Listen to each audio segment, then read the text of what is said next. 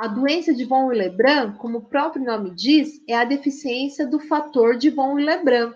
Então, lembra que na coagulação nós temos os fatores de coagulação que vão atuar na cascata de coagulação.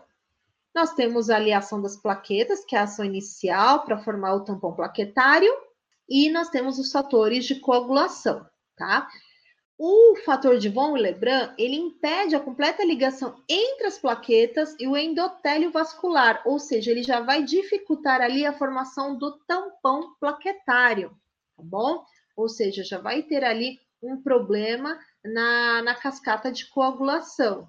Já as hemofilias são alterações nos fatores de coagulação, podendo ser o 8, que é hemofilia A, ou o 9, que é hemofilia B. Essa é a diferença entre A e a B, tá? É a diferença entre a deficiência ou anormalidade quantitativa ou qualitativa, né? Ou seja, funcional, do fator de coagulação. Hemofilia A, 8, hemofilia B, 9.